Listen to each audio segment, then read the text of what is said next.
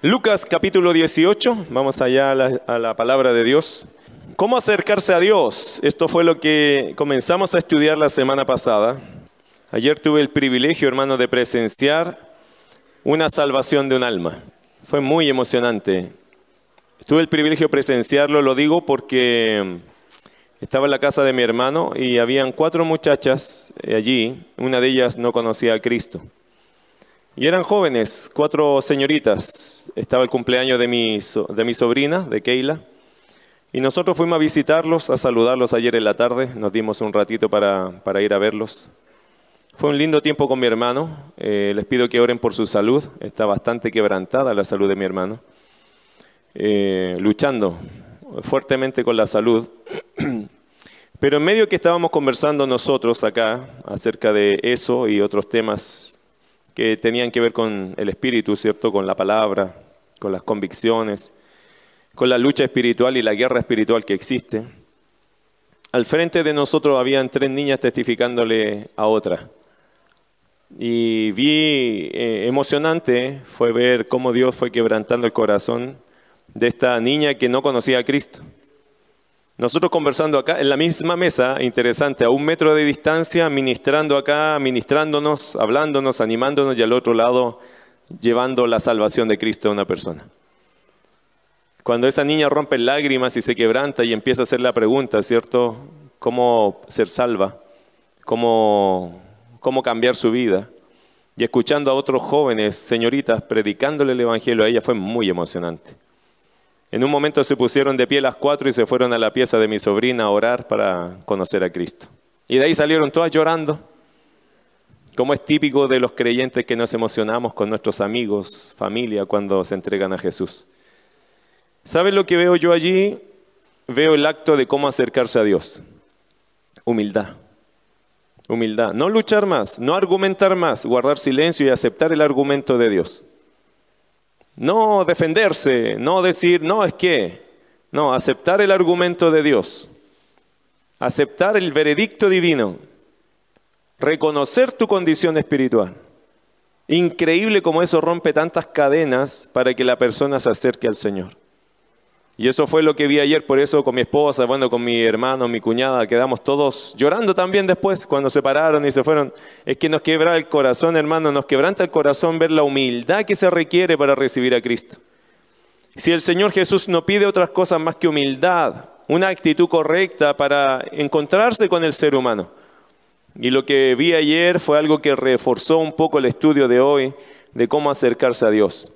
La semana pasada hablamos acerca de esto, ¿recuerda? Hablamos de cómo acercarse a Dios, el Señor Jesús, y le hago recuerdo en el verso 9 del capítulo 18 de Lucas, el Señor dijo a unos que confiaban en sí mismos como justos y menospreciaban a los otros, dijo también esta parábola, el Señor Jesús quería trabajar en el corazón de personas que se creían autosuficientes, que tenían siempre la palabra en su boca diciendo, no, yo estoy bien, tranquilo, no necesito ayuda de Dios, yo me manejo bien con mis cosas, porque yo me creo en una condición favorable con Dios. Bueno, el Señor Jesús encontró gente así en su ministerio, gente que creía que no tenía problemas con Dios, porque se sujetaban a la ley y decían, bueno, yo cumplo las cosas de la ley, por lo tanto con eso las personas se creían salvas. Es como el hecho de creer que por venir a la iglesia tú estás bien con Dios, pero es que eso no es eh, la respuesta final. El Señor Jesucristo hizo una, una historia, él contó una parábola hablando de personas que mostraban su justicia como la razón de su confianza. Y en comparación de eso mostró a un hombre que, pedía misericordia y compasión por sus pecados. Y el veredicto del Señor está en el verso 14. Os digo que este, el que pidió misericordia, el que dijo ten compasión de mí, dice, este descendió a su casa justificado en lugar del otro. ¿Ok? El otro nunca bajó justificado. En la versión de las Américas lo dice más claramente. Dice que os digo que este descendió a su casa justificado, el otro no. ¿Ok? Es bien determinante el veredicto de Dios acá. Eh, y la razón es porque cualquiera que se enaltece será humillado y el que se humilla será enaltecido. Recuerden que allí está el diálogo de Jesús con sus discípulos o con los hombres que se querían justos. Así que allí está el mensaje central de esa parábola y de todo ese pasaje. Los que se exaltan son humillados, es decir, el Señor no quiere tener nada que ver con una persona que se exalta a sí mismo, que se enorgullece, que cree que no tiene problemas, que se justifica siempre cuando le están diciendo, oye, yo creo que tú hiciste esto mal. No, pero es que, oye, yo creo que esto está mal. No, pero es que, oye, pero, ¿y esto no crees que es mejor de esta forma? ¿No crees que te equivocas? No, pero es que, esa famosa frase de nosotros, hermanos, lo único que muestra muchas veces, no siempre, pero muchas veces es orgullo. Orgullo con el cual Dios no puede trabajar, porque a Dios no le interesa trabajar con gente así. A Dios le interesa el corazón constrito y humillado, el corazón ahí bajo tierra, ¿cierto? O ahí en la tierra, ese corazón que no se levanta para argumentar, sino que se humilla para reflexionar. Porque no son palabras de hombre, son las palabras del mismo Señor. No es que yo te lo estoy diciendo, es que Dios lo está diciendo. Luego de eso el Señor pone un ejemplo, ¿se acuerdan? El ejemplo de los niños. Y como dando énfasis Lucas al mismo argumento, porque Lucas está registrando y organizando el material, creo que Lucas está poniendo tres escenas para fortalecer el mismo concepto, cómo acercarse a Dios. ¿Y cómo uno se debe acercar a Dios? Humildemente con humildad. Una persona orgullosa, por lo tanto, nunca va a tener acceso a Dios, porque Dios no le interesa trabajar con un orgulloso, con uno que siempre pone argumentos. Después Lucas organiza el material y pone una ilustración o una experiencia que tiene que ver con los niños cuando iban a Jesús. Y los, los discípulos los reprenden a los padres en realidad más que a los niños. Y Jesús les dice, dejad a los niños venir a mí. ¿Se acuerdan de ese pasaje? Y después pone el principio, versículo 17. De cierto os digo, ¿se acuerda? Allí está otra vez la narrativa, ahí está otra vez el diálogo donde debería estar el, eh, el mensaje central. De cierto os digo que el que no recibe el reino de Dios como un niño, ¿qué dice la Biblia? ¿Cómo puedes tú adulto recibir al Señor o al reino de Dios como un niño? ¿Qué está diciendo Lucas? Están te poniendo principios de los niños. ¿Cuáles son los principios de los niños? Simpleza. No tienen nada que presentar porque son niños, son dependientes, son simples, no dementes, sino simples en el hecho de que no tienen nada que, no tienen galardones, no tienen logros que mostrar porque ellos son niños. Sin embargo, ellos creen en el benefactor de, ese, de esa bendición, un niño cuando usted lo invita a casa, ellos no dicen, no, es que no me lo merezco. No, ellos se sienten invitados, son simples, son dependientes. Un niño nunca está pensando cuánto vale la entrada, ¿sabe? Porque son niños. Si usted le dice, vamos a la piscina, ¿qué dicen los niños? Vamos. ¿Usted cree que ellos piensan, ¿y cuánto vale la entrada? ¿Podré pagar? No, si usted lo invitó, usted pagó, ¿cierto? Porque los niños nunca le van a pagar a usted. Y son los primeros en entrar como si llevaran plata. Porque los niños entienden que si me invitaste, yo acepto la invitación. Nunca el niño va a pensar, pero ¿cuánto me va a costar? Porque el niño no entiende eso. No es su problema. A él lo invitaron, él es bienvenido. Nunca se preocupan de pagar algo. ¿Por qué? Porque no tienen con qué pagar. Y el que invita a un niño nunca va a esperar que el niño le diga, ya tío, ¿cuánto le debo? Porque los niños, hermanos, no funcionan de esa forma. Jesús está diciendo exactamente lo mismo. Si no aceptas el reino de los cielos, si no aceptas la realidad espiritual como un niño, tú no puedes entrar. Hay muchas personas que quieren pagar su salvación.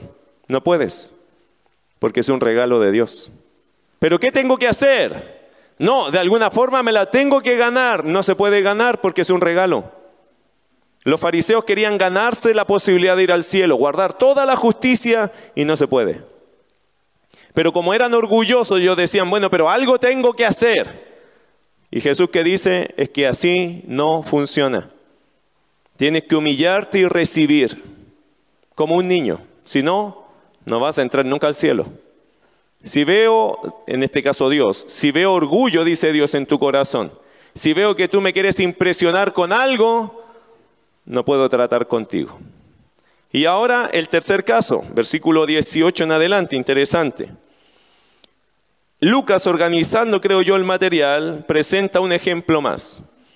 Versículo 18 en adelante. Y quizás usted mismo ya con todo lo que hemos enseñado entre el repaso de hoy y la semana pasada, usted mismo me va a decir cuál es el error de este hombre, probablemente. Déjeme leerle la historia. Verso 18 de Lucas 18. Un hombre principal le preguntó diciendo, Maestro bueno, ¿qué haré para heredar la vida eterna? Jesús le dijo, ¿por qué me llamas bueno? Ninguno hay bueno, sino solo Dios. Los mandamientos sabes. No adulterarás, no matarás, no hurtarás, no dirás falso testimonio, honra a tu padre y a tu madre. Él dijo, todo esto lo he guardado desde mi juventud. ¿Ves aquí un problema? ¿Encontraste un problema hasta aquí? Bueno, en realidad hasta aquí hay dos problemas, pero probablemente usted vería uno. Sin problema verías uno. Claramente aquí hay un problema. Versículo 22. Jesús oyendo esto le dijo, aún te falta una cosa. Vende todo lo que tienes y dalo a los pobres y tendrás tesoro en el cielo y ven, sígueme. Entonces él, oyendo esto, se puso muy triste porque era muy rico. Al ver Jesús, que se había entristecido mucho, dijo, cuán difícilmente entrarán en el reino de Dios los que tienen riquezas, porque es más fácil pasar un camello por el ojo de una aguja que entrar un rico en el reino de Dios. Y los que oyeron esto dijeron, ¿quién pues podrá ser salvo? Él les dijo, lo que es imposible para los hombres es posible para Dios. Entonces Pedro dijo, he aquí nosotros hemos dejado nuestras posesiones y te hemos seguido. Y él les dijo, de cierto os digo que no hay nadie que haya dejado casa o padres o hermanos o mujer o hijos por el reino de Dios, que no haya de recibir mucho más en este tiempo y en el siglo venidero la vida eterna. Interesante pasaje, ¿no? Muchas preguntas quizás saltan allí. Si, si, pudieran ver las preguntas de tu cabeza, probablemente saltarían muchos dibujos y, y, algunos signos de interrogación. Bueno, vamos a tratar de responder lo que está en este pasaje. No se pierda del enfoque principal. El enfoque principal es un, or, un orden del material. Lucas está tratando de mostrarnos algo. La humildad. El cómo acercarse a Dios el cómo ser aceptado por Dios en nuestra actitud. Lo ha, lo ha, demostrado con el fariseo y el publicano, lo ha demostrado con esta historia de los niños, y ahora pone un tercer ejemplo de un joven rico, de un hombre rico en realidad, que está en esta condición haciendo una pregunta muy importante, pero que también acusa un problema y que Jesús le trata de corregir el problema. Entonces, los tres pasajes hablan de qué? De la humildad, de la humildad, de la humildad. Y vamos a ver en qué aspecto esta humildad es tan relevante para ir al cielo. Hasta aquí nos ha enseñado el Señor el valor de la humildad y cuán importante es la humildad para ir a Dios, para acercarse a Dios, para tener salvación. Pero mira versículo 18, aquí ya tenemos un tercer ejemplo. Si usted quiere ir a Dios, si usted un día quiere ser salvo, si usted un día quiere que su vida sea cambiada por Dios, tienes que primero acercarte a Dios. Pero ¿cómo lo hago? Mira lo que hizo este joven o este hombre rico. Un hombre principal le preguntó diciendo, Maestro bueno, ¿qué haré para heredar la vida eterna. Ok, anote algunos detalles, detalles que están acá. Dice un hombre principal. ¿Qué es un hombre principal? Es un hombre prominente, un jefe, un dirigente, una persona importante, persona de muchos recursos e influencia. Por eso se llama eh, un hombre principal. No era un hombre común del pueblo, no, era un hombre rico, un hombre importante, un hombre de empresa, un dirigente podría haber sido, o un jefe. Esas son las palabras que se usan, un hombre prominente. Ya de su vestidura y su andar y, probablemente su carruaje, lo que tuviese en ese tiempo, se notaba que era un hombre de alta sociedad. ¿Ok? ¿Qué dijo este hombre? Este hombre se acercó a Jesús y le pregunta, Maestro bueno, ¿qué haré para heredar la vida eterna? Interesante que Jesús le responde de esta forma, ¿por qué me llamas bueno? Ninguno hay bueno sino solo Dios. Pregunta, ¿acaso Jesús está reconociendo que Él no es bueno? ¿Acaso Jesús está reconociendo que Él no es Dios? Mucha gente ha tomado este pasaje y observándolo mal, están como suponiendo mal que Jesús está diciendo aquí que Él no es bueno, que Él no es Dios. Eh, Jesús no está diciendo eso. Jesús, ¿qué dice? Observa el pasaje. Jesús le dijo, ¿por qué me llamas bueno? Ninguno hay bueno sino solo Dios. En el contexto que esto se está diciendo, el Señor Jesús le está devolviendo la pregunta a él diciendo, ¿tú de verdad crees que yo soy bueno? ¿Tú de verdad crees que yo soy Dios? Primero conversemos y después veamos si yo soy bueno, si yo soy Dios. ¿Ok? Es al revés, Jesús está cuestionando una declaración muy liviana, muy rápida que está haciendo este hombre. Este hombre está adulando a Cristo, pero no con conocimiento. Le está diciendo, maestro bueno, y, Jesús inmediatamente lo repara diciendo, pero tú estás seguro que yo soy bueno, porque si tú dices que yo soy bueno, entonces estás diciendo que yo soy Dios. ¿Estás seguro que lo que estás diciendo tiene peso en tu corazón, en tu, en tu mente? ¿De verdad me aceptas como Dios? ¿Así de rápido? Bueno, hermanos queridos, muchas personas, muchas personas al acercarse a Dios vienen con muchas buenas palabras. Eh, a veces un incrédulo, una persona que no es creyente, usted le pregunta, ¿tú crees en Dios? Sí. ¿Y quién es Dios para ti? No, una persona muy importante. Pero ¿qué tan importante? Algunos incluso te responden, no, para mí Jesús es lo más grande en la tierra y en mi vida. Y uno casi cree que son cristianos por eso. Eh, no necesariamente. Cada persona, e, esas palabras que uno usa tienen que ser sopesadas con la conducta, con la convicción personal. No es solo una profesión de fe, porque una profesión de fe es algo que sale de tu boca, pero de verdad eso está en tu corazón y si está en tu corazón eso es práctico en todas las cosas que tú haces. Mucha gente, muchas personas al acercarse a Dios o viniendo a la iglesia, eh, vienen con muchas buenas palabras, pero que definitivamente no le han tomado el peso. Hay un pasaje que me gusta mucho para que usted lo pueda considerar. Mire Eclesiastés capítulo 5. Salmos, Proverbios, Eclesiastés. Mejor es conversar primero, creo yo, y luego ver si mantienen sus palabras. Y creo que Jesús eso está haciendo con este muchacho, con este hombre que dice, maestro, bueno, eh, eh, yo creo que el Señor le dice, frénate un poquito, conversemos primero y veamos si de verdad estas palabras tienen peso como tú entiendes que, son de peso.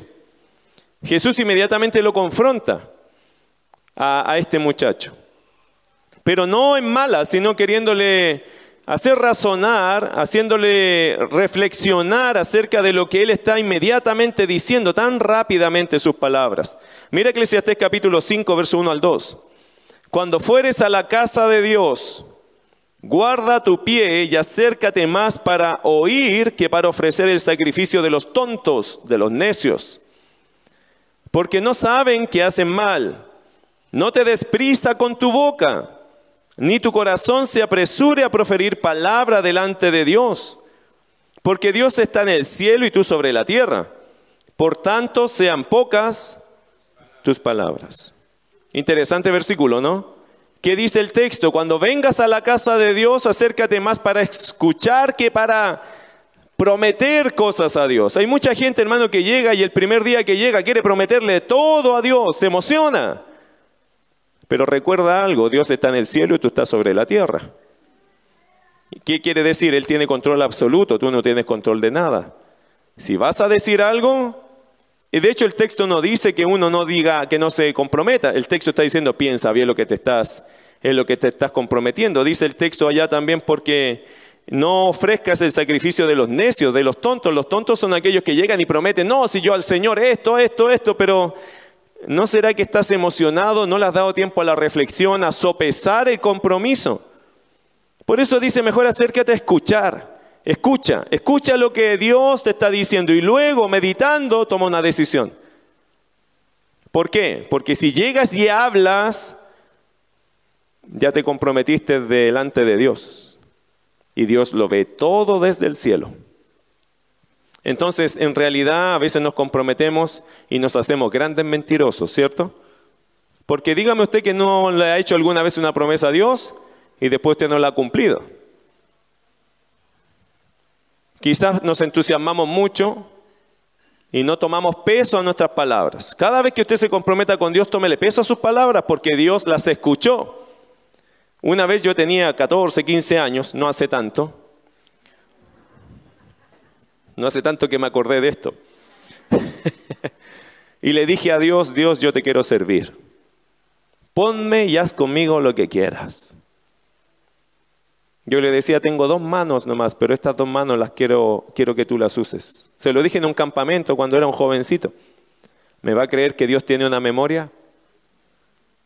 Yo a los 18 años después ya estaba haciendo práctica, ¿cierto? Estudié electrónica, hice práctica en, en electricidad. Me estaba yendo súper bien en mi práctica. Había escuchado que me querían contratar y que estaba muy bien evaluado por el jefe que tenía conmigo. Yo dije, aquí voy a emprender mi carrera. Y de un día para otro me dijeron, despedido. Según yo y según algunos, yo era el mejor trabajador de ese lugar. Y me quedé así frío, hermano. Iba en la micro mal porque yo dije, ¿por qué? ¿Por qué así? Para afuera nomás. ¿Y sabe lo que vino en ese minuto? Esa voz de Dios que a uno lo ministra y le dice, hijo, yo a usted lo quiero para otra cosa. Se me abrieron las puertas en el seminario bíblico para estudiar y hermano, así como que alguien me estaba diciendo, métete aquí. Y empecé a estudiar y también trabajaba, yo nunca dejé de estudiar y trabajar, siempre hacía dos cosas, o más de dos, pero siempre estaba en eso. Hasta que Dios, yo me metí a estudiar porque yo sabía que Dios quería algo de mí, nunca supe qué. Una vez que me metí al seminario, todos los profesores, muchos de los profesores me decían, tú eres pastor. No, no me metan en problema a mí. Yo vengo a estudiar acá para ayudar al pastor acá en su ministerio, aquí estoy. Dios hace como Él quiere. Pero yo le prometí un día, y yo quise ser consecuente con eso que vino ese día en, el bus, ¿cierto? Cuando iba hacia mi casa triste. Yo le dije al Señor a los 15 años, toma mi vida, haga con ella lo que tenga que hacer. Y quise ser consecuente cuando me puse a estudiar y hermano, después terminé en el pastorado. Pero no es porque fue mi plan. De hecho, nunca fue mi plan. De hecho, este era el último plan. Realmente ni el, no era ni el último, hermano. No era mi plan nunca pero era el plan de Dios. ¿En base a qué? A que yo un día le dije, Señor, haga conmigo lo que tenga que hacer. No le haga promesas a Dios, porque Él tiene una memoria y un día te las va a cobrar. Y no es castigo, hermano, es consecuencia. Debemos ser consecuentes. Y yo agradecido del Señor y le digo algo, si viviera otra vez, volvería a ser pastor. Porque el Señor me enamoró de un ministerio, de una forma de vida, de un trabajo. Pero fue Dios que lo hizo. Interesante cómo Dios trabaja con la voluntad del hombre. Interesante cómo Dios trabaja en eso. No te acerques a Dios a prometerle cosas si no las vas a cumplir. Porque ahí Dios se pondría en contra de nosotros diciendo, bueno hijo, ¿usted no prometió esto? Sí, no, yo lo prometí. ¿Y cuándo me lo va a cumplir? Y Dios exige cuentas de nuestras palabras. ¿No será por eso que a veces tenemos muchas consecuencias en nuestra vida? ¿No será que Dios nos está recordando, tú hiciste una promesa, todavía no me la cumples y te la estoy cobrando? ¿No será, yo siempre que me pasan cosas le digo, Señor, a ver, ¿en qué te falté? ¿Qué te fallé? ¿Qué me falta por cumplir? Porque a veces, hermano, uno, por sus circunstancias, también puede entender que uno algo le prometió al Señor y no lo ha hecho. Y a lo mejor Dios está trayéndonos a recuerdo, esto era lo que me falta. Pregúntele, pregúntele al Señor, que todo lo sabe, Él te lo va a decir. Él te lo va a decir. ¿Te lo ha dicho alguna vez o no? ¿Te ha recordado alguna vez algo? Porque Dios es así, Dios recuerda las cosas. Bueno, sigamos. Lucas capítulo 18. Interesante versículo 1, otra vez, un hombre principal le preguntó diciendo, perdón, versículo 18, un hombre principal le preguntó diciendo, maestro bueno, ¿qué haré para heredar la vida eterna? Interesante, queridos hermanos, la pregunta que hace este hombre dice, ¿qué puedo hacer para ser salvo? Qué buena pregunta, ¿o no? No es la pregunta que a todos nosotros nos gustaría que nos hiciera nuestro familiar incrédulo, nuestro vecino incrédulo. Oye, si a mí alguien me dijera, ¿qué puedo hacer para ser salvo? Estoy listo para darle todos los argumentos. ¿Qué hace Jesús? Mira qué interesante. Este hombre está pidiendo consejo para llegar al cielo. Este hombre está diciendo, ¿cómo puedo yo ir al cielo? ¿Cómo puedo ser perdonado y, e ir un día al cielo? ¿Cómo puedo yo tener vida eterna? Él está preguntando algo que todos nosotros queremos que la gente se pregunte.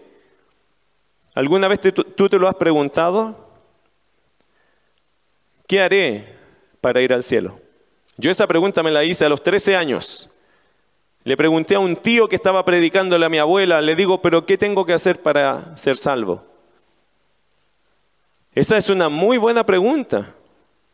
Ahora, interesante para mí es cómo Jesús la responde. Mira versículo 20. ¿Qué hace Jesús acá? Los mandamientos sabes. No adulterarás, no matarás, no hurtarás, no dirás falso testimonio, honra a tu padre y a tu madre. Ok, él dice, ¿qué haré para heredar la vida eterna? ¿Cuál debe ser la respuesta a esa pregunta? Hoy día, ¿cómo responderíamos a esa pregunta? ¿Cómo, ¿Qué es la respuesta que se ofrece hoy? Bueno, recibe a Cristo y Él te salvará de la condenación, ¿o no? También alguien lo ha dicho, acepta a Jesús y Él te llevará al cielo. Otro diría, ábrele tu corazón al Salvador y Él cambiará tu corazón negro por uno blanco. Si eres más pequeño te van a explicar así. Es decir, para nosotros está claro una cosa, que Cristo es la respuesta. Amén. ¿No es Cristo la respuesta del hombre? Si el hombre está en pecado, si el hombre está perdido, ¿quién lo va a salvar? Cristo. No hay nadie más que te salve. Esa es una respuesta correcta. Sin embargo, o quizás nosotros nos estamos apurando mucho a presentar a Cristo o nos estamos saltando algún tipo de proceso. Y por eso creo yo que hay mucha gente decidiendo por Cristo, recibiendo a Cristo, pero no siguiendo a Cristo. ¿Nota la diferencia? Ay, mire, cuando a ti te van a regalar algo, no sé si alguna vez ha ido a un mall, a un centro comercial y están regalando cosas, muestras. Y si te regalan algo, ¿qué haces tú?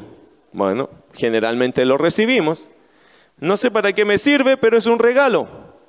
A veces esa misma cosa llega a la casa, o se bota o se deja por allí, porque para mí fue un regalo, pero no tiene para mí mayor utilidad. Mucha gente recibe a Cristo de esa forma. Es como que nosotros somos los del mall y le estamos regalando a la gente a Cristo y la gente lo toma, gracias, es bonito el gesto, pero no entienden para qué. Entonces llegan a su casa y lo dejan por ahí. Entonces, nosotros que somos los que repartimos este, esta oferta de bendición de salvación, decimos, qué lindo, esa persona recibió a Cristo, pero tú nunca lo ves caminar con Cristo. ¿Capta lo que le estoy diciendo? Porque, y uno dice, pero si ya se salvó. No, no, no, él no se salvó. Él recibió tu regalo, pero no entendió para qué. No entendió lo importante que era. Solo lo tomó, ¿por qué? Porque se le está regalando. Por eso, hermano, hay que entender bien lo que es la salvación. La salvación no es solo un regalo, es una relación, es un compromiso con una persona, con el Dios de los cielos. ¿Qué hace Jesús? Por eso yo creo, hermano, que hoy día, si bien es cierto, hay personas que reciben a Cristo y son salvas, por otro lado hay un montón de esas mismas personas que toman una decisión pero nunca viven a Cristo. Y el problema está en un concepto que se ha instalado mucho en estos últimos años, que se llama el decisionalismo que se le ha enseñado a la iglesia evangélica que la persona tomando una decisión es salva. Oró para recibir a Cristo y es salva. Y eso no es así. Si una persona no entiende el Evangelio, si una persona no entiende de qué se trata el Evangelio de Jesucristo, esa persona no es salva aunque él reciba a Cristo. ¿Confundido? Hermano, el decisionalismo es un énfasis en la oración de salvación, pero no en la convicción de pecado. Es un énfasis en una oración, pero no en el entendimiento de lo que es el Evangelio verdadero. Si a ti no te presentan todo el Evangelio y solo te dicen ora para que recibas a Jesús, la gran mayoría de estas personas van a recibir a Jesús, pero no van a ser salvas. Su vida no va a cambiar. Solamente van a decir, bueno, yo un día oré y recibí a Jesús, pero no cambié en nada. Y eso es confuso para el que predicó o el que llevó este acto y para aquel que lo recibió. Porque a veces le dicen a la persona que recibió a Cristo, que hizo una oración, oye, ahora tú eres salvo para siempre. Entonces eh, empezamos un poco a enredar todo. No sé si lo logro comunicar, pero esto es, hermano, es más profundo que el hecho de solo decirle a una persona recibe a Cristo y será salvo. De hecho, el texto dice, cree en el Señor Jesucristo y serás salvo. Pero ese creer está en base a qué? Al Evangelio. Tienes que creer en Jesucristo. Creer, no orar, no, creer. Bueno, mira cómo el Señor Jesús trató este asunto. Yo creo que es bueno decirle a la gente que tienes que conocer a Cristo, es verdad. Tienes que recibir o abrir tu corazón a Cristo, por supuesto. Tienes que creer en Él. Pero ¿qué hizo Jesús antes de plantear eso? ¿Qué hizo Jesús antes de llevarlo a sus pies? Porque cualquiera podría decir, oye, este muchacho quiere recibir a Cristo, quiere ir al cielo, ¿qué vamos a hacer? Ah, tráelo a la oficina, oramos con él y estamos listos. Pero ¿sabe cuál es el gran problema de eso? Es que muchas personas después de eso no pasa nada. No siguen a Cristo. Y uno dice, ¿por qué? ¿Qué pasó? A lo mejor le prediqué mal. a lo mejor la persona no entendió nada. Bueno, estos son los factores que a veces la Biblia nos aclara mejor. Mire versículo 19, 20. ¿Qué hace Jesús? ¿Qué hace Jesús para llevar a esta persona a una, a una relación con Dios? Lo que hace el Señor es primero llevarlo a la ley. Mire versículo 20, los mandamientos sabes. Nota que Él dijo, ¿qué haré para heredar la vida eterna? ¿Y qué dice el Señor Jesús? Verso 20, los mandamientos sabes. ¿Qué hizo Jesús primero? Le dijo, oye, mira, cree, ah, oremos juntos y eres salvo. No, ¿qué le dijo Jesús? Lo llevó a la ley, a la ley de Dios. ¿Y qué le dijo? Los mandamientos sabes, no adulterarás, no matarás, no hurtarás, no dirás falso testimonio, honra a tu padre y a tu madre. ¿Qué está diciendo Jesús acá? Bueno, Jesús los está, lo está llevando a Éxodo capítulo 20, a la ley, a la ley de Dios. ¿Por qué a la ley? Mire Gálatas 3:24. Gálatas 3:24. ¿Por qué Jesús lo lleva a la ley y no lo hace orar inmediatamente? No lo hace confesar a Cristo inmediatamente. ¿Por qué lo lleva a la ley de Dios, al Antiguo Testamento? ¿Por qué lo lleva allí? Gálatas 3:24, mira lo que dice, de manera que la ley ha sido nuestro ayo, nuestro mayordomo, para llevarnos a Cristo, a fin de que fuésemos justificados por la fe. La ley funciona como qué? Como un servidor para que la persona primero pase por la ley y la ley, ministrando ese corazón, lo traiga humilde a la persona de Jesucristo. Ok, ¿cómo funciona eso? ¿Cómo funciona esto? Bueno, la ley, mis queridos hermanos, confronta el pecado. El pecado siendo confrontado en nuestro corazón nos hace quebrantarnos, de verdad nos quita todos los argumentos de que somos justos, porque nosotros no somos justos y la ley hace que vengamos con la actitud correcta a la persona de Jesús. Por eso dice que es nuestro ayo, nuestro mayordomo, nuestro servidor para llevarnos a Cristo. Nunca la ley fue la salvación, la ley es nuestro ayo, nuestro mayordomo que nos toma de la mano y nos lleva a la persona de Cristo, pero con la actitud correcta. El que pasó por la ley primero dice, verdad, yo soy un pecador, yo he quebrantado la ley de Dios, yo no tengo mérito delante de Dios, yo no podría ser justo delante de Él, de hecho estoy condenado por la ley. Entonces la ley lo que hace es trabajar el corazón del individuo para que llegue a Cristo humilde. Eso hace la ley. Ahora, ¿cómo funciona un poco ese asunto? Vaya a Éxodo capítulo 20. Vamos a Éxodo capítulo 20. ¿Cómo funcionaría? ¿Cómo sería en la práctica? Vamos a tratar de llevarlo aquí, hermano, a un laboratorio inmediatamente. Éxodo capítulo 20, verso 1 en adelante. ¿Cómo funciona esto? Mira lo que dice la ley. Voy a poner Éxodo 20, que es el capítulo central para nosotros de la ley de Dios, ¿cierto? El conocido decálogo, los, los diez mandamientos. Y habló Dios todas estas palabras diciendo, yo soy Jehová tu Dios, que te saqué de la tierra de Egipto, de casa de servidumbre. No tendrás dioses ajenos delante de mí, no te harás imagen ni ninguna semejanza de lo que está arriba en el cielo, ni abajo en la tierra, ni en las aguas debajo de la tierra. No te inclinarás a ellas ni las honrarás, porque yo soy Jehová tu Dios, fuerte, celoso, que visito la maldad de los padres sobre los hijos hasta la tercera y cuarta generación de los que me aborrecen, y hago misericordia a millares a los que me aman y guardan mis mandamientos. No tomarás el nombre de Jehová tu Dios en vano, porque no dará por inocente Jehová al que tomare su nombre en vano. Acuérdate del día de reposo para santificarlo. Seis días trabajarás y harás toda tu obra. Mas el séptimo día es reposo para Jehová tu Dios. No hagas en él obra alguna ni tú, ni tu hijo, ni tu hija, ni tu siervo, ni tu criada, ni tu bestia, ni tu extranjero que está dentro de tus puertas. Porque en seis días hizo Jehová los cielos y la tierra, el mar y todas las cosas que en ellos hay, y reposó en el séptimo día. Por tanto Jehová bendijo el día de reposo y lo santificó. Honra a tu padre y a tu madre, madre, eh, para que tus días se alarguen en la tierra que Jehová tu Dios te da.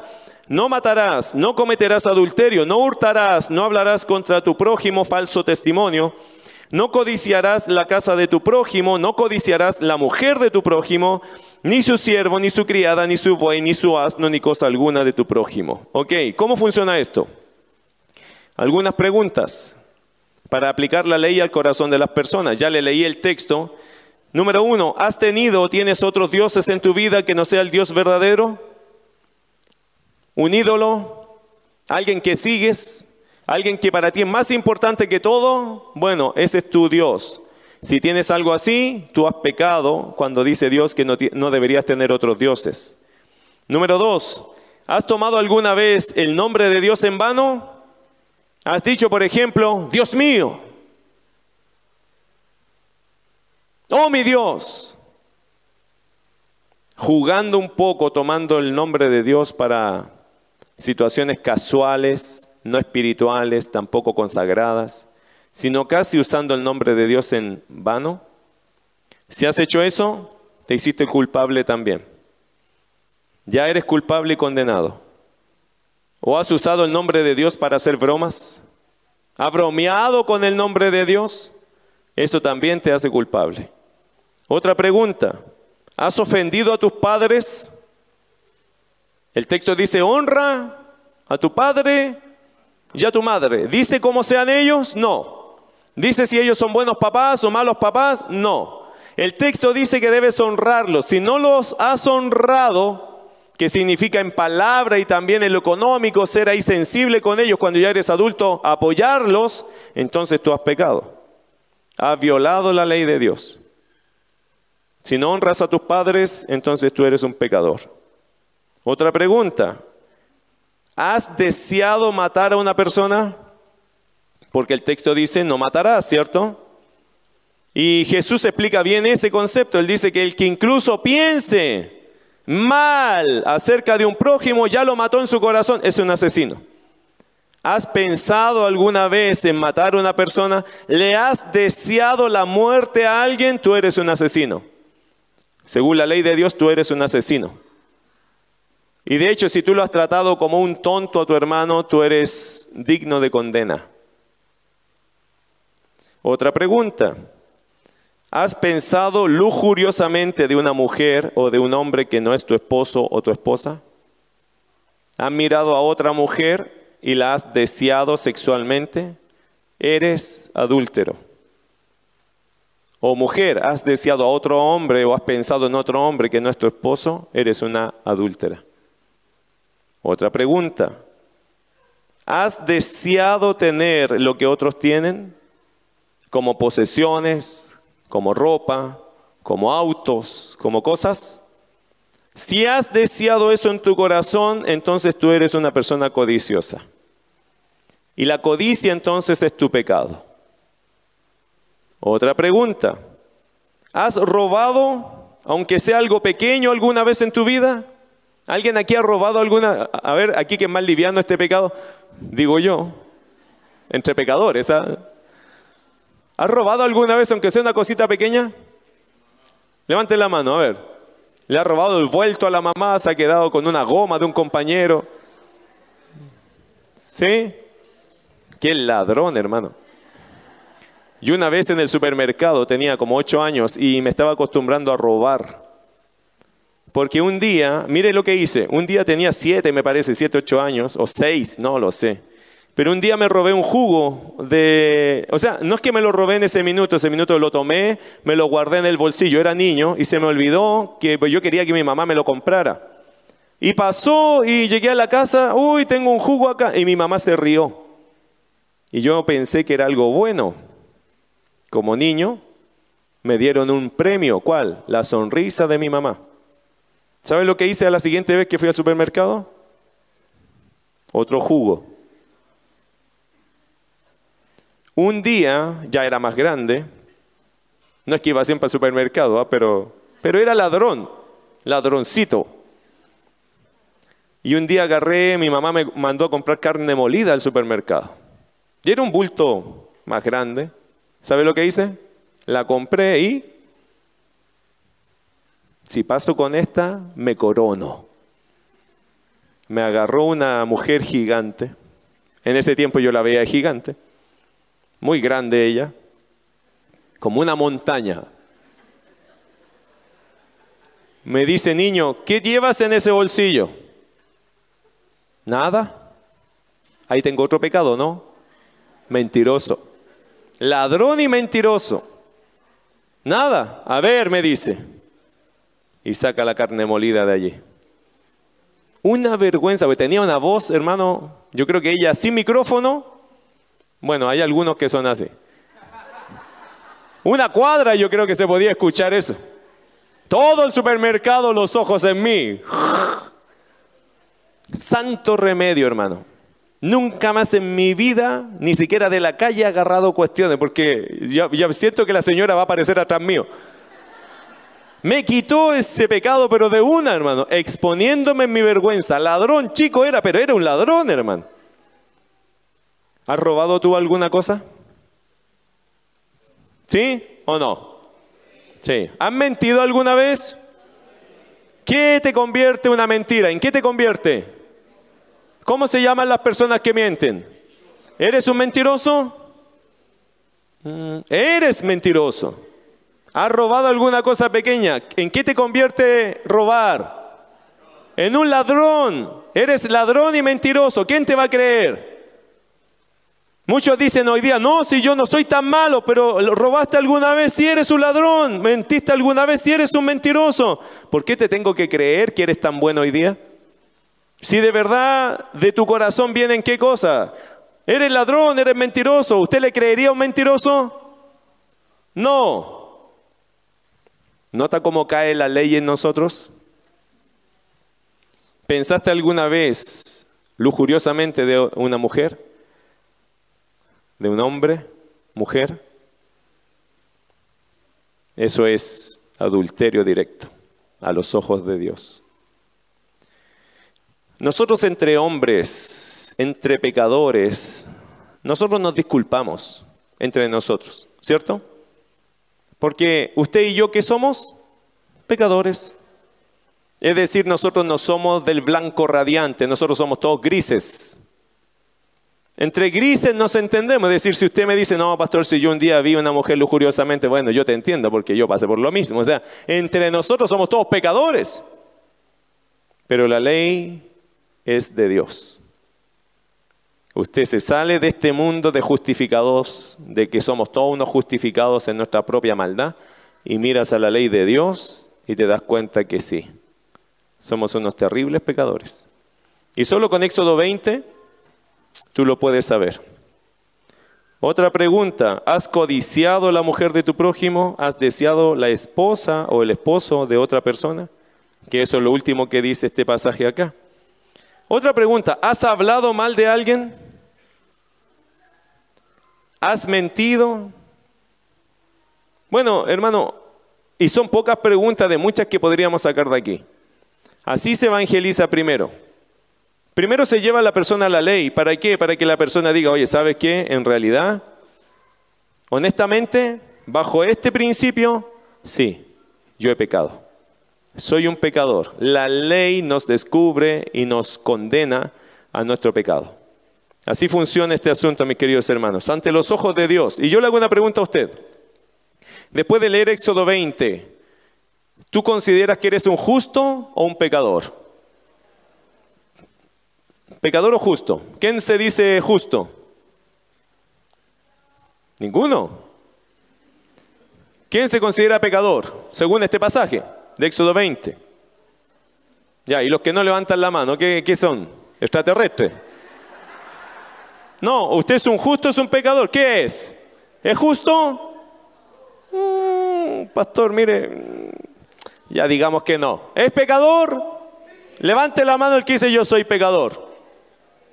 Ya, los demás nos echaron desodorante, ¿cierto? Hermano, no nos da ni siquiera para levantar la mano, es terrible. ¿eh? Tome vitamina D para que tenga más ganas de levantar la mano. Mire, el punto está en qué? En que nosotros, si no reconocemos nuestra condición, Dios no puede trabajar con nosotros. Lucas 18, vamos allá. De verdad la ley funciona de esa forma, mis queridos hermanos, nos confronta con nuestro pecado. Ahora este muchacho dijo algo medio insólito, ¿o no? O este hombre, él dijo verso 21, mira lo que dijo, se pone interesante este asunto acá. El Señor le dijo los mandamientos sabes y le dijo de alguna forma, mira los mandamientos y partamos allá. ¿Cuál fue la respuesta de este hombre? Él dijo, verso 21, todo esto lo he guardado desde mi juventud. Por eso yo creo que le pusieron al pasaje el joven rico, pero él dijo, él no dijo que era joven, él dijo que desde joven había guardado sus mandamientos. Capaz que ya era un hombre adulto, no sabemos. Pero le pusieron al pasaje el joven rico, en realidad porque él reconoce que desde su juventud había guardado esto, probablemente ya no era joven, era más un adulto que desde su juventud él dice, no, yo siempre he cumplido con esto. ¿Cuál es el problema de este hombre? Que al confrontarse con la ley, no ve sus pecados. No los ve. De hecho, él ve la ley. ¿Y se acuerda de lo que hizo el fariseo al principio en, la, en el versículo 12? Ayuno dos veces a la semana, doy diezmo de todo lo que gano. Yo, yo no soy como los demás hombres, pecadores. Ni aún como este publicano que anda aquí en el templo. Eso fue el fariseo, ¿se acuerda? Semana pasada hablamos de eso. Este joven le dice a Jesús, yo esto lo guardo desde mi juventud. ¿Y qué dijo Jesús? Otro más. Otro más que se cree justo. ¿Y qué hace entonces el Señor? Mira versículo 22. Este joven obviamente la ley no la entendió. No entendió que por la ley uno no es justificado, sino que uno es condenado. Este joven se pensó justo por la ley. Y Jesús dice, ese no es el propósito de la ley. El propósito de la ley es que tú reconozcas que eres un pecador. Para eso sirve la ley.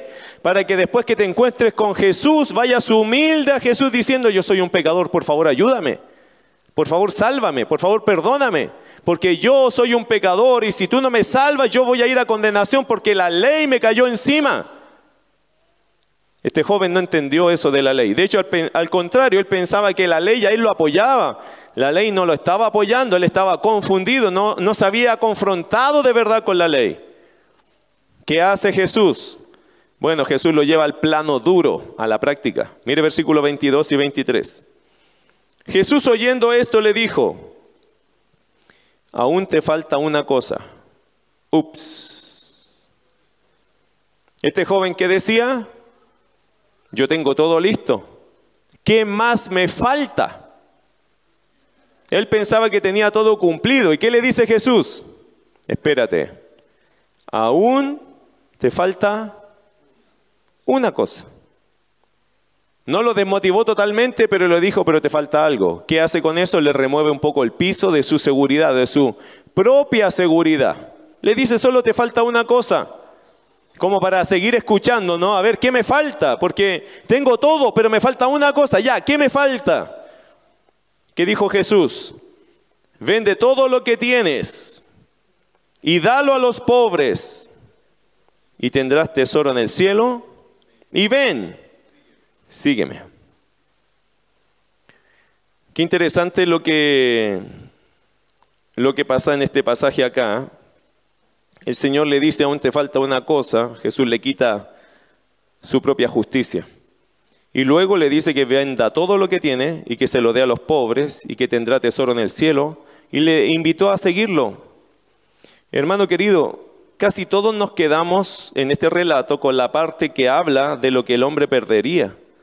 Pero, ¿quién de ustedes y quién de nosotros se detiene a pensar lo que ganaría? ¿Notaste lo que, lo que Jesús le estaba ofreciendo a cambio de? Casi todos decimos, oh, le pidió todo.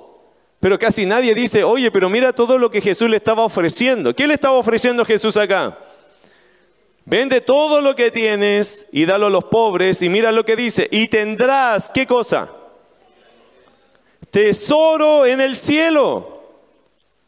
Hermano, ¿qué es eso sino una gran recompensa allá en la eternidad? Se da cuenta que en el cielo hay recompensa, que hay tesoros para las personas, por lo tanto en, el cielo hay gente que se enriquecerá porque el Señor los va a enriquecer. ¿Dónde es mejor tener tesoros? ¿Está seguro? ¿O le gustaría tener un tesoro acá en la tierra también? Pensándolo bien, pastor, tengo una cantidad de deudas que no me sería mal un par de lingotes de oro ¿ah? y unos cuantos diamantes. Este hombre los tenía y los tenía bien guardados y le estaban produciendo más. El Señor le dijo, todo eso repártelo, empieza a darlo entre los pobres. Y el Señor le prometió algo. hermano, el Señor Jesús está prometiéndole algo a un hombre. ¿Qué le está prometiendo? Te voy a regalar, te voy a dar, te voy a recompensar con tesoros en el cielo. ¿Qué más? Y ven, sígueme. ¿Qué le está ofreciendo? un puesto de trabajo sin igual. Como los apóstoles. Ser un apóstol, ser un seguidor de Cristo, directo del Salvador, hermano. Le está ofreciendo cosas gloriosas, ¿o no? Privilegios que hombre alguno ha tenido. Muy pocos han tenido de estos privilegios. Bueno, la pregunta también es, ¿acaso Jesús buscaba que este hombre hiciera un voto de pobreza? Otra pregunta, ¿acaso seguir a Jesús significa dejar toda ganancia material? Bueno, depende. ¿Son tus posesiones tu Dios? ¿Te sientes seguro porque tienes recursos económicos y no porque tienes a Dios? ¿Serías igual feliz solo con Dios aunque fueras pobre?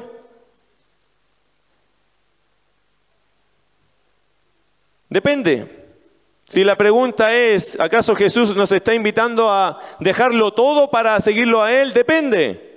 ¿Es tu Dios tu dinero? ¿Tu posición económica es tu Dios? ¿Es algo que a ti lo amas más que cualquier cosa en este mundo? Y también me gusta la idea de ser cristiano. Porque si las posesiones económicas de verdad son tu Dios, probablemente Jesús te diría, no me puedes seguir así. Porque yo, Jesús hablando, quiere siempre el primer lugar. Le voy a decir una cosa de Dios. A Dios nunca le ha gustado el segundo lugar en ninguna parte. O Dios tiene el primer lugar o Dios no quiere ningún lugar. ¿Lo escuchó bien? O Dios tiene el primer lugar en tu vida o Dios no quiere ningún lugar, porque Dios no es de segundo ni de terceros lugares. Dios quiere el primer lugar en todo, porque Él es Dios. Y si tú no le vas a dar el primer lugar, Dios no quiere tener ninguna relación contigo. Este joven o este hombre, mira cómo respondió, versículo 23. Entonces él, el joven, el hombre, oyendo esto, se puso muy triste porque era muy rico. Y allí está la respuesta de, ahí está la respuesta si él de verdad cumplía la ley o no. Hermano, ¿cuáles son los dos más grandes mandamientos según lo que la palabra de Dios nos enseña? Primero, amarás al Señor tu Dios de todo tu corazón, de toda tu alma, con toda tu fuerza, con toda tu mente. Todo es de Dios. Todo soy de Dios. ¿Este hombre rompió ese mandamiento? Sí, ¿por qué? Porque para él todo lo más importante que era su riqueza. Y el segundo mandamiento más importante, amarás a tu prójimo como a ti mismo. ¿Rompió ese mandamiento? Sí, porque él podría haber sido feliz diciendo, oye, voy a compartir de lo que tengo. ¿Acaso Jesús le pidió todo? En realidad, probablemente lo que Jesús le dijo, despoja de, tanta riqueza que te detiene y ven conmigo. Probablemente no la idea que él se hiciera pobre, sino, no, reparte, sé un hombre normal, igual que todos y sígueme. Mantén tu pequeño negocio, pero no todo, esa gran abundancia y sígueme. Que estas cosas no, se no te detengan para seguirme. Sin embargo, el hombre dijo, Acuérdense qué tipo de hombre era. Versículo 18, un hombre principal. Lo que Jesús le dijo, vas a dejar de ser principal si me haces caso, porque ya no vas a tener la plata que tenías. ¿Vas a pasar hambre? No, pero ya no vas a tener el puesto que tenías. Ni la gente te va a reconocer como un principal, porque ya no lo serás. De hecho, ya no vas a tener el negocio porque vas a andar conmigo. Si alguien te lo cuida bien y si se muere el negocio, bueno, vas a andar conmigo. ¿Y qué dijo el hombre? No puedo. En estas condiciones no puedo. Querido hermano, cuando Jesús te llama, te llama a renunciar a cosas, sobre todo a las que más amas. A prácticas que a veces tenemos del mundo. Sí, el Señor quiere que renunciemos a cosas. Prueba el corazón del hombre. Porque a veces el hombre dice, no, yo quiero recibir a Cristo, pero quiero seguir con mi vida. No se puede a veces. Porque esa vida no tiene nada que ver con Cristo. ¿Qué prefieres? ¿A Cristo o esa vida que estás llevando? Decide. ¿Qué prefieres? ¿La vida que estás llevando o la vida eterna en Cristo Jesús? Hay muchos que dicen, me quedo con mi vida. ¿Y qué dijo Jesús? El que gana su vida, la perderá. Y el que pierde su vida por causa de mí, la ganará. El hombre decide.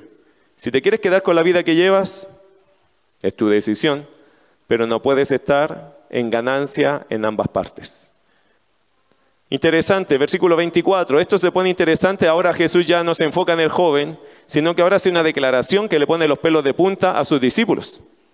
Mira versículo 24. Al ver Jesús que se había entristecido mucho, dijo, cuán difícilmente entrarán en el reino de Dios los que tienen riquezas. Porque es más fácil pasar un camello por el ojo de una aguja que entrar un rico en el reino de Dios. Qué interesante. Esta declaración es muy impactante. ¿Por qué? Porque Jesús está diciendo qué cosa? Que, que un rico entre al cielo es imposible. ¿O no? Ahora, los discípulos lo captaron muy bien en la, en la, ilustración que él puso. Mira versículo 25, porque es más fácil pasar un camello por el ojo de una aguja que entrar un rico en el reino de Dios. Mucha tinta se ha gastado con este versículo. Algunos han dicho que, la, palabra aguja significaba una puerta pequeña donde los camellos grandes no podían pasar a menos que solo pasaban los camellos pequeños. Y, y alguien también dijo esa puerta nunca ha existido. En realidad, hermano, el concepto de aguja, según el doctor Carballosa, aguja es una aguja que se usaba para remendar las redes o a veces los, los sacos, ¿cierto? Armar algunas cosas de los sacos. Y el camello es un camello literal. Entonces la idea era como, ¿cómo meto este camello por el ojo de la aguja? entonces, la imagen es de algo imposible. De hecho, cualquier explicación que incluya que se puede es falsa. ¿Por qué? Por lo que dijo Jesús. Versículo 27. Jesús les dijo a los discípulos, lo que es, ¿qué cosa? Imposible. Cualquier ilustración, cualquier explicación, perdón, que te digan que eh, esto significa que es algo muy difícil, no, es imposible. Por eso la ilustración más correcta es de una aguja con un camello, es que eso es imposible hacer eso. Es tan notorio, tan contrastado, que la idea de Jesús es comunicar algo imposible. No se puede y nunca se puede, aunque muchos se esfuercen, no se puede, ni siquiera pensar en el ejercicio se puede, es imposible. Cualquier ilustración o cualquier explicación otra vez que tenga que ver con algo imposible es correcto. Si es algo posible con dificultad, eso es falso. Porque para el mensaje de Jesús es, esto es algo imposible de hacer. Ahora, siga conmigo el verso 25, terminamos rápido acá. Verso 26. Y los que oyeron esto dijeron, ¿quién pues podrá ser salvo? Bueno, es una buena pregunta después que Jesús dijo que esto era, eh, puso esta ilustración. Los discípulos tienen la pregunta, pero entonces, ¿quién de estos ricos y qué persona en realidad va a poder ser salvo si el requisito es dejar las cosas? Bueno, hablando de los ricos específicamente, el Señor dijo lo siguiente, verso 27. Él les dijo, lo que es imposible para los hombres, ¿es posible para quién? Por lo tanto, lo que el Señor está diciendo acá, Jesús no dijo que ningún rico se convertiría. No, Jesús no dijo que nadie va, Jesús no dijo que los ricos no van a entrar. Jesús lo que dijo acá fue que si algún rico se convierte, sigue siendo por la gracia y misericordia de Dios y no por méritos de su riqueza. La salvación, querido, solo es posible a través de la divina gracia y en los ricos con mayor razón. Porque el rico tiene un mal concepto. ¿Cuál era el mal concepto que había en el tiempo de Jesús? Recuerden lo que les he explicado otras veces, que en el tiempo de Jesús las riquezas eran tenidas como una demostración clara de la aprobación divina. Quienes la poseían podían dar más limosna, más ofrendas, por lo que era comúnmente aceptado que los ricos eran los seguros candidatos al cielo. Eso comenta John MacArthur en su Biblia de comentario bíblico. Interesante, los ricos en ese tiempo tenían más oportunidades de dar, entonces la gente decía, si esta persona hace más cosas buenas, entonces son los primeros que van a ir al cielo. Pero eso no es verdad, porque el rico y el pobre tienen que confrontarse a la ley de Dios. Y ricos y pobres, frente a la ley de Dios, que somos? Pecadores. Pecadores. Bueno, terminamos. Versículo 28 al 30. Entonces Pedro dijo, he aquí nosotros hemos dejado nuestras posesiones y te hemos seguido. Me, me encanta este versículo, casi me conmueve. Yo sé que Pedro no era rico, pero tenía su empresa, tenía su barco, ¿se acuerdan? Pedro ganaba su dinero. Pedro no era un hombre pobre. Algunos piensan que todos los discípulos eran pobres. No, Mateo tenía mucha plata. Juan, Jacobo, Pedro, tenían embarcaciones, o sea, tenían su negocio. Ellos ganaban dinero, sabían hacer su trabajo. Y de los demás no se nos menciona mucho, pero aparentemente Judas no era un hombre pobre. y más después que tomó la tesorería del grupo, se hizo más rico. Ese tenía su propio diezmo, ¿cierto? Separaba sus propias ofrendas. Y se, entiende que los discípulos en general, ninguno era un hombre pobre, pero todos ellos estuvieron dispuestos a dejar lo que fuera por ser un seguidor de Jesús. Y me da gusto lo que dice Pedro acá. Pedro dice, entonces Pedro dijo, y aquí nosotros hemos dejado nuestras posesiones y te hemos seguido. Porque un día que el Señor los llamó, ellos dijeron, el texto lo dice, ¿cierto? Ellos dejando las redes, dejando a sus padres, lo siguieron. Hay un tiempo, queridos hermanos, que uno tiene que saber renunciar a algo para seguir a Jesús. Cualquier cosa que te impida seguir a Jesús, si tú no lo dejas, tú estás cambiando a Jesús por esa cosa. Así que asegúrate bien, asegúrate bien que no hay nada que te está reteniendo para seguir a Jesús. Hoy día quizás no es una posesión, pero puede ser un pecado, una práctica, amistades, hábitos pecaminosos y uno dice, estoy cambiando esto por Jesús. Ojo, aunque usted no me lo diga a mí, Dios lo sabe. Dios sabe si no lo estás siguiendo a Él por seguir en tus prácticas o en tus pecados o en tu comodidad o en tu estilo de vida. Eso, aunque yo no lo sepa, quiero decirte algo, Dios lo sabe. Y Dios juzgará tu vida por lo que tú has hecho por no seguir a Jesús. ¿Cómo termina esta historia? Versículo 29. Él les dijo, Jesús les dijo a ellos, a Pedro, de cierto os digo que no hay nadie que haya dejado casa o padres o hermanos o mujer o hijos por el reino de Dios, que no haya de recibir mucho más en este tiempo y en el siglo venidero la vida eterna. Interesante la respuesta de Jesús. Nótese que Jesús no reprendió a Pedro por esperar una recompensa, porque en el cielo hay recompensas. Amén. Hermano, si usted le trabaja al Señor, hay recompensa. Ahora, no lo haga por interés, hágalo por amor, pero el Señor mismo dice que hay recompensa para los que le sirven.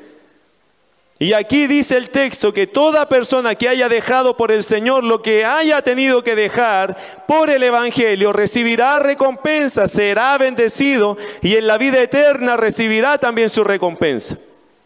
¿Creen eso?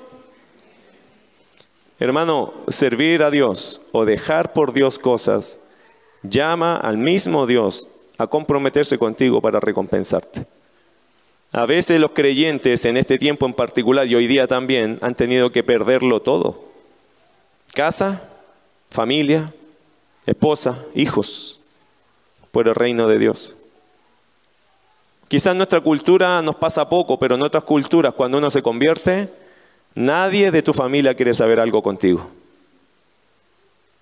Entre los musulmanes, hermano, uno que se convierte al Evangelio, la familia entera lo despoja de todo. Primero pierde a toda su familia y luego de eso le quitan toda su herencia. Y de hecho, yo conocí el testimonio de, uno que se convirtió y tuvo que salir de su país y nunca más le, le permitieron entrar. Y su familia le negó siquiera que los llamara. Nada. Ellos lo pierden todo. Creo que eso es el sacrificio que Jesús se refiere acá. Que por amor a Cristo soy capaz de, que, de, de, de vivir esto de que pierda a mi familia, de que no me hablen más, de que me odien por mi decisión de ser ahora un evangélico, un cristiano. Bueno, Jesús dice, si estás dispuesto a perderlo todo, no hay ninguno de los que ha decidido hacer esto que yo no lo recompense. Así que querido hermano, si pierdes todo por amor a Cristo, no te preocupes, que hay un Cristo que recompensará. Vamos a orar. ¿Has escuchado hoy día algo de la palabra de Dios? ¿Cómo acercarse a Dios? Espero que el texto haya sido claro. Humildemente. Nosotros somos pecadores. Estamos en deuda con Dios y tú y yo estamos condenados por nuestros pecados. Pero hay algunos acá que ya no están condenados porque le han pedido al Señor perdón. ¿Tú lo hiciste ya? ¿Tú ya llegaste a Cristo humilde? ¿Ya reconociste, Señor? Sé que soy un pecador según tu palabra. Ahora yo quiero ir a ti humilde y pedir ayuda, salvación, porque si no me voy a condenar y no quiero condenación. Pero también estoy dispuesto a que mi vida cambie. Estoy dispuesto, Señor, a dejar lo que sea por seguirte a ti. ¿Estás en esa disposición? Porque si no, hermano, nos convertimos, y también amigo querido, nos convertimos en una persona que quiere recibirlo todo, pero no quiere perder nada, y no funciona así el Evangelio. Si no estás dispuesto a dejar tu vida atrás para seguir a Cristo, entonces, ¿qué tipo de cristiano te convertirías? Sería de aquellos que como van al mall, ¿cierto? Recibiendo algo, pero no entendiendo para qué lo tengo. Así no funciona el Evangelio. El Evangelio es renunciar a nuestra vida para seguir a Cristo. Y seguir a Cristo es un cambio total de vida. Es comprometerse con el Dios de los cielos porque sabemos que si no lo hacemos también estamos bajo condenación. Nuestros pecados nos alcanzan y nos condenan. El Señor nos está ofreciendo la oportunidad de tener vida eterna, perdón de pecados, una nueva relación con Dios. Y caminar con Dios hasta que Él nos lleve a su presencia. De caso contrario, vivirás en esta tierra las experiencias que te toquen vivir y al día que te encuentres el día de la muerte, no te encontrarás con Dios, sino, como dice la Escritura, en el infierno o lago de fuego. Todo ser humano tiene que ser consciente de eso. Porque no importa qué decisión tomes hoy día, tienes que ser consciente de lo que la Biblia enseña. Para los que creen en Cristo y le entregan su vida y dejan atrás lo demás, si quieren seguirlo, tienen perdón y vida eterna y una vida nueva, el Señor con nosotros, y aquel que nos va a recompensar por cada paso de fe que demos. Si no lo haces, lo que le queda a la persona que no lo hace, vivir su vida en esta vida, disfrútala, pero lo que viene al final de ella es condenación eterna. Y una vez muertos ya no podemos decirle a Dios, Dios, ahora sí estoy listo, porque esa decisión se toma aquí, ahora en esta tierra. Tú no tienes los días contados, tú no sabes cuánto vas a vivir. Hoy día tienes vida, tú no sabes mañana lo que va a venir. Creo que por eso es urgente e importante que toda persona entienda que tiene que arreglar sus cuentas con Dios. si sientes que Dios te está llamando y entiendes que Dios te está llamando, este es el día, no lo dejes para mañana, hoy es el día que debes tomar una decisión. Ahora es más fácil entender que debes tomar una decisión. Ahora te puedo invitar a que recibas a Cristo, porque igual que lo que hizo Jesús con este muchacho, ¿por qué me llamas bueno? No le había explicado el Señor las cosas. Ahora que ya se te explicó, ahora te puedo decir, ¿quieres seguir a Cristo? ¿Quieres seguir a Cristo? Y te lo pregunto a ti que no has tomado esta decisión todavía. ¿Quieres seguir a Cristo? ¿Hay alguien aquí que quiere creer en Cristo como su Señor, como su Salvador? ¿Hay alguien aquí que quiere decirle yo le voy a entregar mi vida al Señor? Quiero pagar mi precio, no importa cuál sea, yo lo quiero seguir a Él. Si hay alguien así, te invito a levantar tu mano rápidamente. ¿Hay alguien que quiere seguir a Cristo, que quiere creer en Cristo aquí? Le pido que levante su mano y la baje rápidamente. Solo quiero orar por ti. Me gustaría orar por ti, por esa decisión. Amén. Baje su mano. ¿Hay alguien más que hoy día dice, yo necesito arreglar mis cuentas con Dios? ¿Hay alguien más que lo ha pensado seriamente? Amén. Baje su mano. Amén. Qué bueno. Gloria a Dios. ¿Hay alguien más? Hay alguien más que dice, yo hoy día quiero creer en Cristo, de verdad quiero entregarme, dejar mi vida y entregarme a una relación con Él. Y aquí hasta que nos encontremos cara a cara con Dios. ¿Hay alguien más? Amén. Baje su mano. ¿Hay alguien más? Si no hay nadie más, es Cristo el que llama. No es la iglesia, es Cristo que te llama. Si viniste a escuchar palabra de Dios, esto es palabra de Dios.